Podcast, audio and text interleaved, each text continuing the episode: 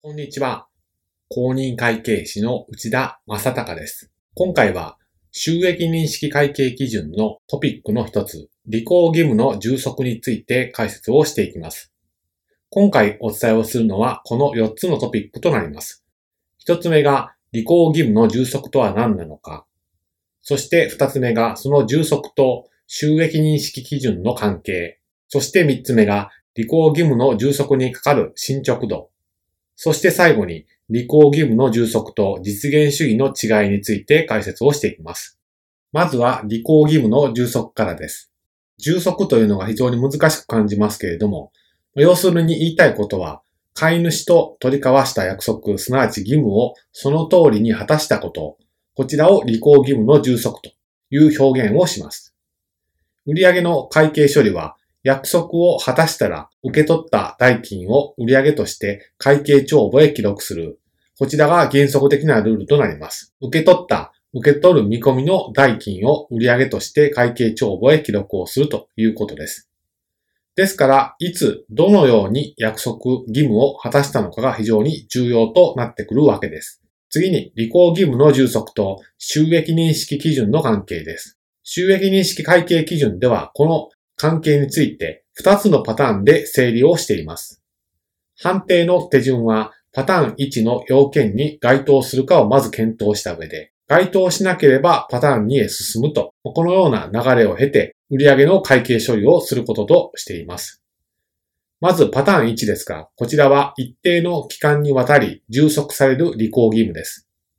例えば、1年間毎日提供する清掃サービスであったり、ビルの建設のように、サービスが一定の期間にわたって提供され続けるケースがこちらに該当します。このような義務の場合は、いつの時点で約束を果たしたと特定をするのが難しく、時間の経過に応じて徐々に約束が果たされていったと考える方が実態をよく表しています。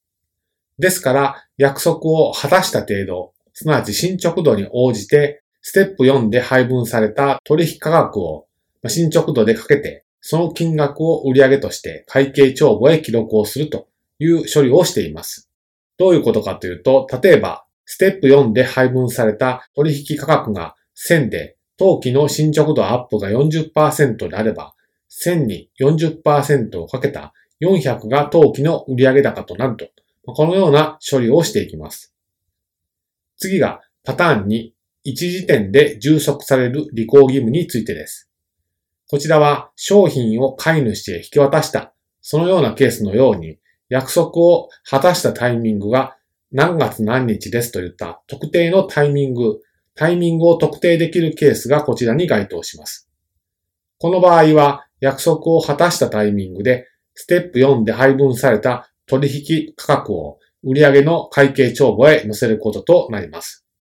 例えば、お客さんが製品を研修した時点であったり、製品をお客さんへ引き渡した時点などがこちらのパターンに該当します。次に、履行義務の充足にかかる進捗度についてです。こちら、進捗度の測定方法は2つの方法があります。1つ目は、どのくらい労力をかけたのか、こちらに注目する方法で、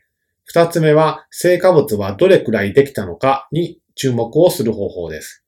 一つ目の方法がインプット法といって、まあ、主に原価が使われます。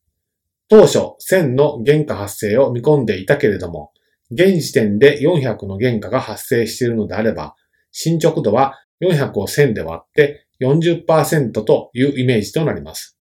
二つ目の方法がアウトプット法といって、例えば完成品の数量などが該当します。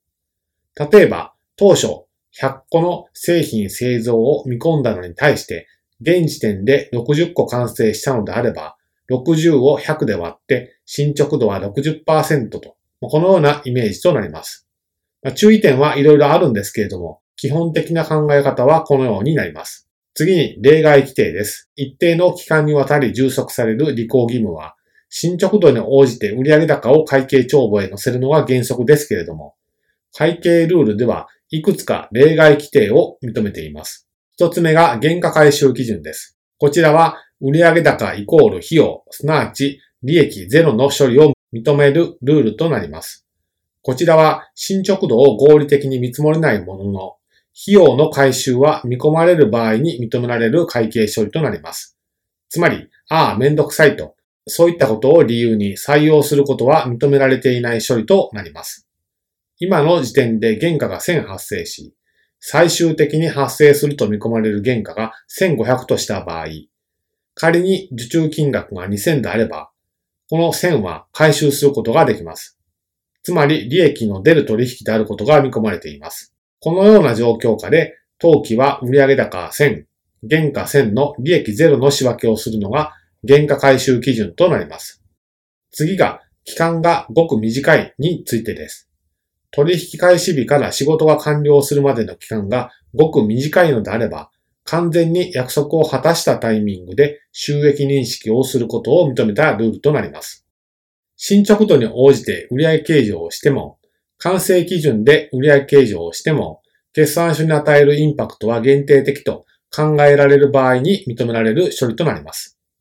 ただし、ごく短いについて会計ルールでは具体的な期間、何ヶ月とかそういった定められ方はしていません。ですから制度の趣旨を考えてごく短いがどの程度の期間を指すのかの自社見解を決めておく必要があります。次が契約の初期段階です。契約が始まったばかりで進捗度も合理的に見積もれないのであれば売上計上しなくてもいいというルールとなります。ポイントは2つで契約の初期段階であることと進捗度を合理的に見積もれないこの2つとなります。会計ルールでは具体的な考え方は書かれていないので会社としての方針、考え方を決めて、監査人と協議する必要があります。続いて、履行義務の充足と実現主義の違いについてです。ルールの発想は違うけれども、結果的に同じ結論にはなり得るというのが答えとなります。売上高を認めるこれまでのルールであった実現主義は、商品やサービスなどをお客さんへ提供する見返りに、現金投下物を受け取ったタイミングで売上の会計処理を認めるというものでした。一方の収益認識会計基準では、履行義務を充足したら売上高を認めましょうという発想に立っています。商品を例にもう少し具体的に言うと、お客さんが商品を自由に使ったり、売ったりできる状況にしたのであれば、すなわち支配が移転したのであれば、売上高を計上しましょうという考え方となります。このように似たようなことを言っていますけれども、自由に使ったり、売ったりできる状況になったことを支配の移転と先ほどお伝えをしましたが、支配がお客さんへ移転したことを売上の計上要件にしている点が実現主義と違ってきています。今回の動画は以上となります。最後までご視聴いただきありがとうございました。